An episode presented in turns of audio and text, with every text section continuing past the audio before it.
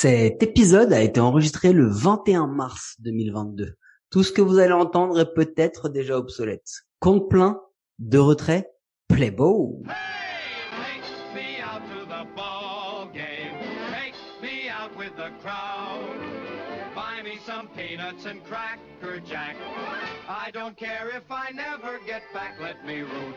root for the home team. If 30 they don't équipes, win, it's 2 a blaireaux et 2 podcasts par jour. C'est l'épisode 2, c'est présenté par moi, Mike, et mon invité toujours gratuit de prestige, Charles, The Free Agent. Comment ça va, Charles? Eh ben écoute, ça va, Mike, ça va, ça va. Content d'être d'être parmi vous pour euh, pour tous ces comptes pleins. Et oui, on t'a réservé les meilleurs en plus. Bienvenue Ah bah dans oui. l'état du désert, du rien, du vide. Bienvenue à Phoenix, terre des Arizona Diamondbacks. Doc,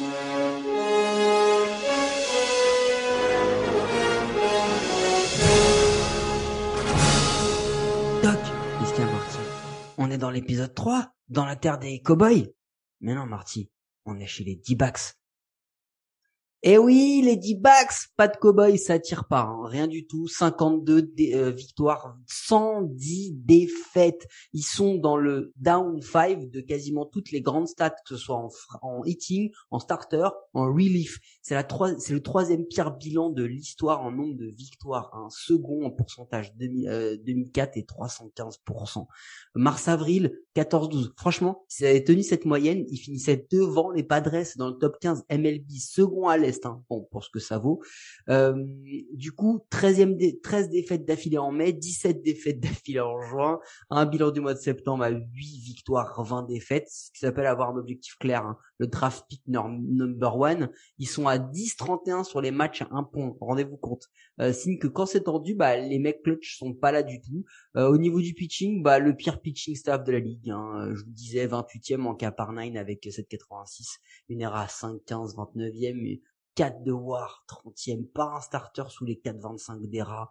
Euh, euh, le, pire, je pense vraiment le pire, ça reste les releveurs. Ils sont dans le down 5 de toutes les stats suivantes. Euh, K, nombre de K, donc earn run, run, blown save, ERA, WAR, moins 1,2, la pire de la ligue, rendez-vous compte.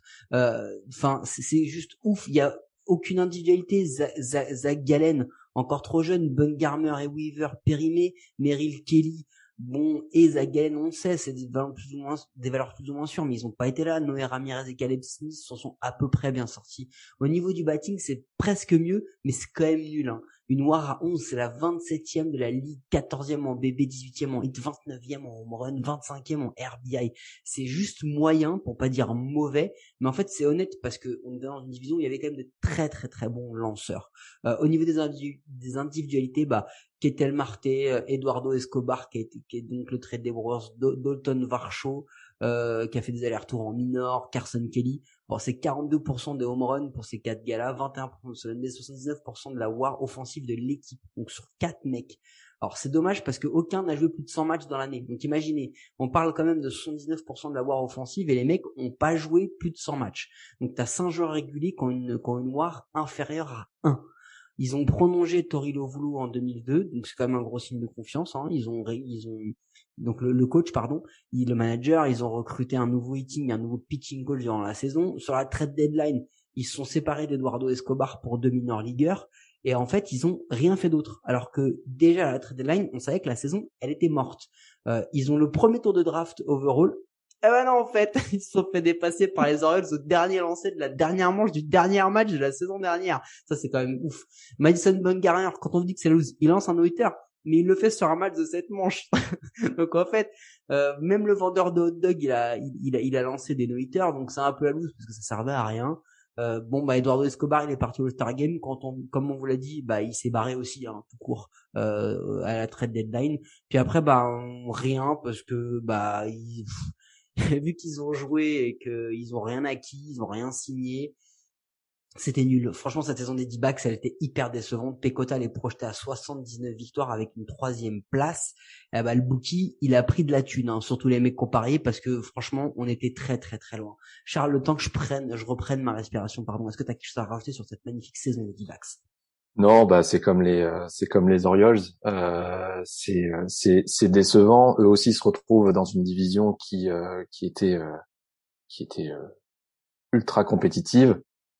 Un petit peu moins parce qu'il y a les il y a les Rockies, mais mais effectivement très bon début de saison. Tout le monde s'attendait à avoir à être la petite surprise de 2021.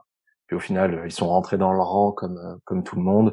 Et, et ce qui s'annonce en 2022 n'est pas n'est pas forcément euh, n'est pas forcément mieux. Quoi. Et j'ai l'impression que tu es en train de me dire qu'ils ont pas fait de post-season. Ah bah non, du coup.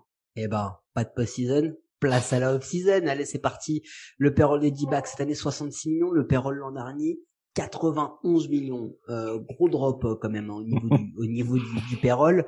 Euh, la question qu'on attendait sur cette sur cette off season, c'était assez simple, c'était est-ce qu'ils vont se positionner dans la division, est-ce qu'ils vont enfin être capables de venir titiller les Giants, les Padres, etc., voire même dépasser les Rockies? Bah, écoutez ces magnifiques signatures, vous allez comprendre. Euh, ils ont évité l'arbitration avec Noé Ramirez, euh, JB Wendelken et Caleb Smith. On vous a dit que c'était le, le, pire bullpen de la ligue, et bien ils ont renouvelé trois releveurs. Euh, ils ont signé Mark Melanson ils ont signé Ian Kennedy, tous les deux releveurs. Ils ont perdu Taylor Clack et, Tyler Clippard, aussi releveur, et Cole Calhoun en, champ droit. Ils ont fait un trade, ils ont, ils ont euh, acquis Jordan Luplo en centerfield contre Ronnie Simon en infielder. Ils ont clémé en waivers Kyle Nelson, euh, Edwin Ucheta et Zach Birdie, trois releveurs, je le dirai jamais assez. Quand tu construis ton bullpen avec que des waivers, généralement, c'est pas forcément bon signe. Euh, ils ont Seth Beer qui est blessé, mais qui devrait revenir au cours de la saison. Bon, franchement, ils ont rien fait, en fait, en vrai. Ils ont rien fait. Ils se sont même pas, ils ont même pas essayé de tanker en se débarrassant des quelques noms qu'ils avaient. Ils ont, ils ont pas bougé. Ils ont juste pas bougé. Peut-être Martin était pourtant candidat à partir. Hein. Et, et Martin, ça fait deux ans qu'il est candidat à partir. Ouais, et euh, il y a rien du tout qui est fait. Et euh, tu l'as dit, hein, quand tu construis sur le waiver, euh, voilà. Quand tu commences à prendre les rebuts des autres, c'est que ça, c'est que ça commence à être, à être compliqué. Et quand tu vois la masse salariale, ah, ça montre qu'ils ont pu investir, c'est ça, c'est exactement le, ça. Le cap space, il, il, est à 230 pour cette année. Mm. il, y a, il, y a largement, il y avait largement la place de venir chercher un des top, un des top agents libres. Bah non, ils se sont encore ils se sont encore fait doubler. Et je, enfin, je sais même pas s'ils se sont fait doubler parce que je pense qu'ils ont même pas essayé quoi, que ce soit encore euh, encore cette off-season. Et ils ont pas essayé parce que tout simplement euh, aujourd'hui, que ce soit Kislu ou tous les analystes, tous les pros des, des, des prospects, bah classe le, le farm system des D-backs dans le top 3 de la ligue.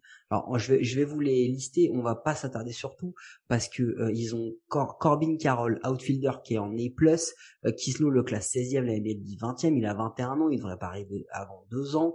Euh, Jordan Lollar, shortstop qui est en rookie league 19 ans c'est pareil il va pas arriver tout de suite.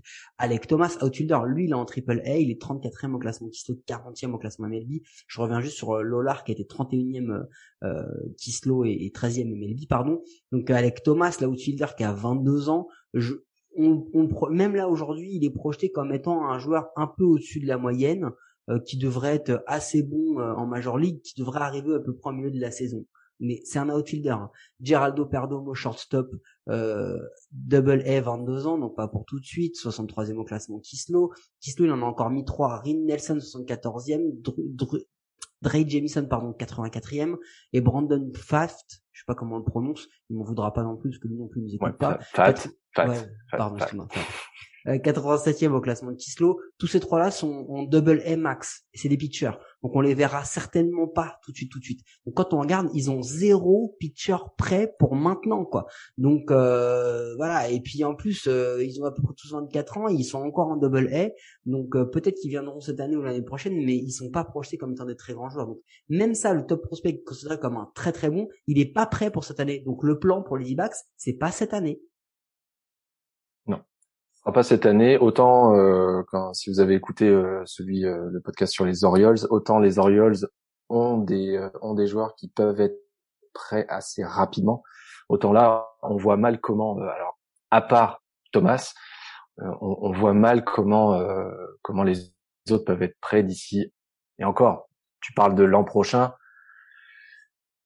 peut-être même à 2-3 ans qu'il faut regarder côté euh, côté D-backs. Donc ça veut dire qu'on est parti pour euh, pour euh, une nouvelle une, deux voire trois saisons encore bien bien bien galère dans une division où où personne leur fera de personne leur fera de cadeaux. Les seuls qui leur feront des cadeaux, c'est peut-être les Rockies. Exactement. Et tu vois, en parlant de cadeaux, je vais vous offrir le line-up prévisionnel. Vous allez voir, c'est magnifique. Receveur Carson Kelly ou Dalton Kershaw, on verra. Première base Christian Walker, deuxième base Ketel Marte, troisième base Josh Roras, shortstop Nick Ahmed, left field David Peralta, center field sûrement Dalton Varsho du coup qui va faire le platoon avec Carson Kelly, Pavin Smith en right field et Seth Beer en DH. Franchement, franchement, c'est pas très beau. Mais je pense que la rotation de bullpen doit être bien plus beau, euh, Charles.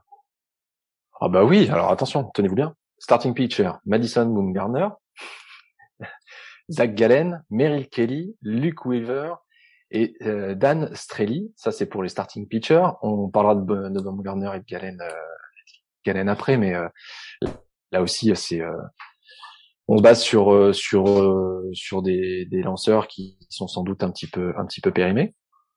en setup, on a Ian Kennedy. En closer, Mark Melancon. C'est la grosse acquisition de la off-season, mais la seule question, c'est est-ce que c'est pas un petit peu trop tard parce que ce cher monsieur a déjà 37 ans.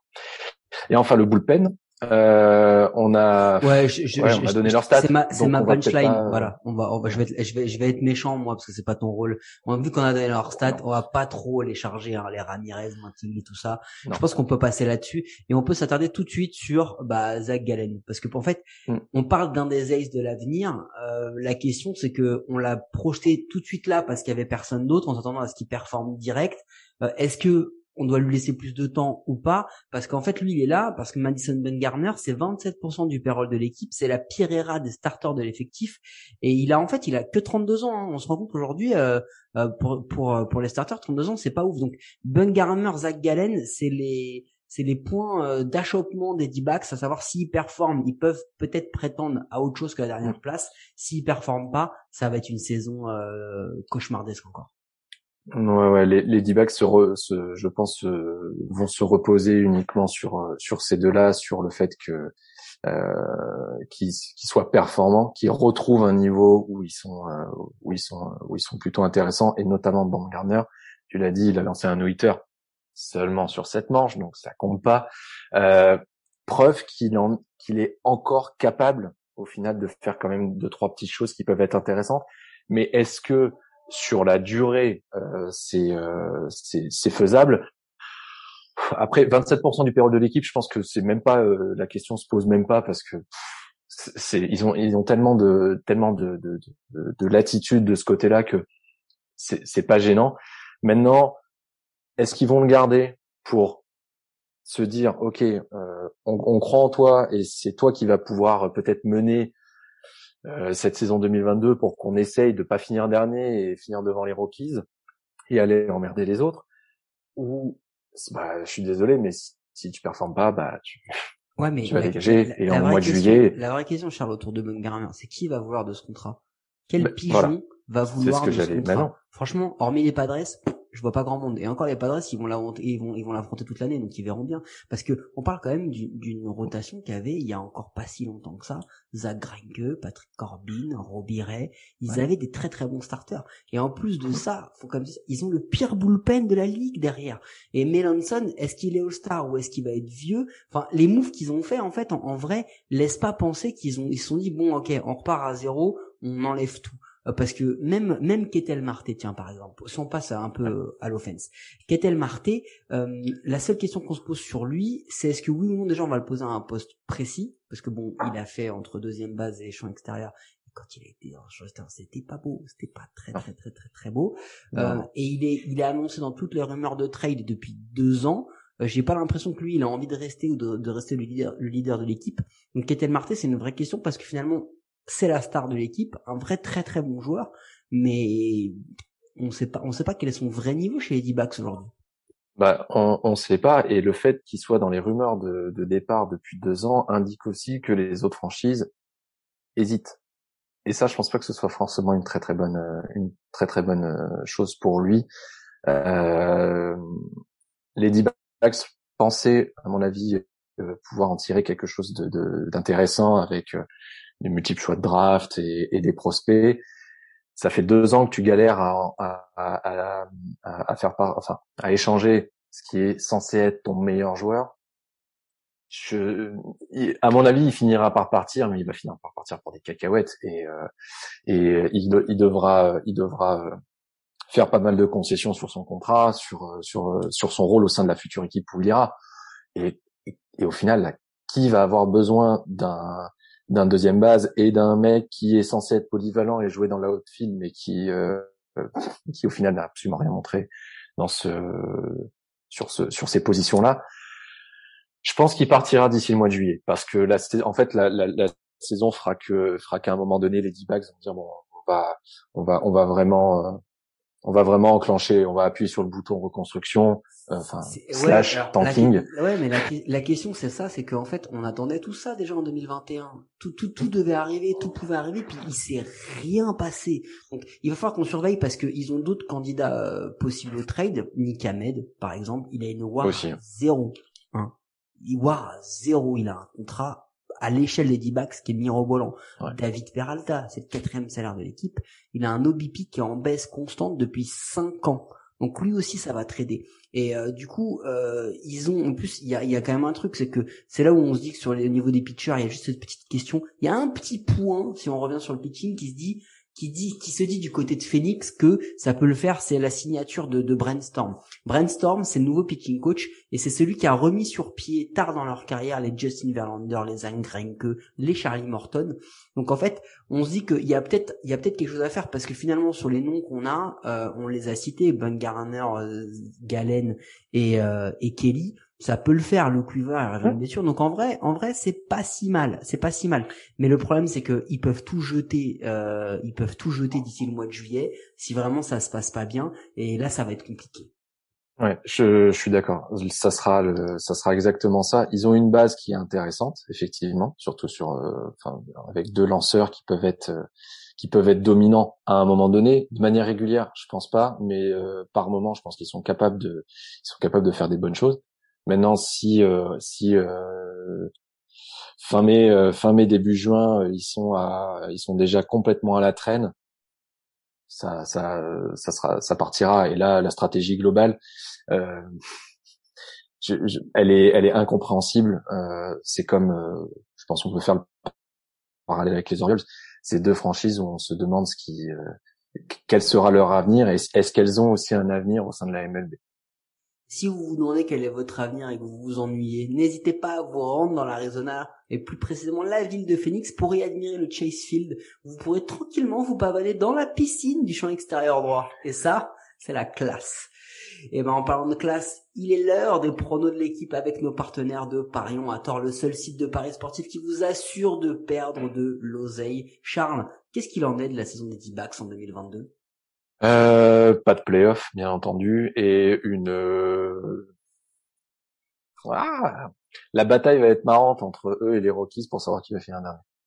Eh ben écoute, moi, euh, vous allez le voir puisque j'ai enregistré le compte plein des Rockies avant avoir enregistré les D-backs, c'est très intelligent de ma part. J'avais positionné les Rockies cinquième, et ben du coup entre temps il y a eu des trades, donc je change. Je mets les Rockies quatrième et je mets les D-backs cinquième, et encore une fois je les vois euh, dans les dans les bas fonds. Faut juste qu'ils disent que l'an dernier je les voyais comme étant une grosse surprise, donc du coup ils ont fait de la merde. Peut-être que là en les mettant dans les bas fonds, ils vont peut-être réussir à faire quelque chose.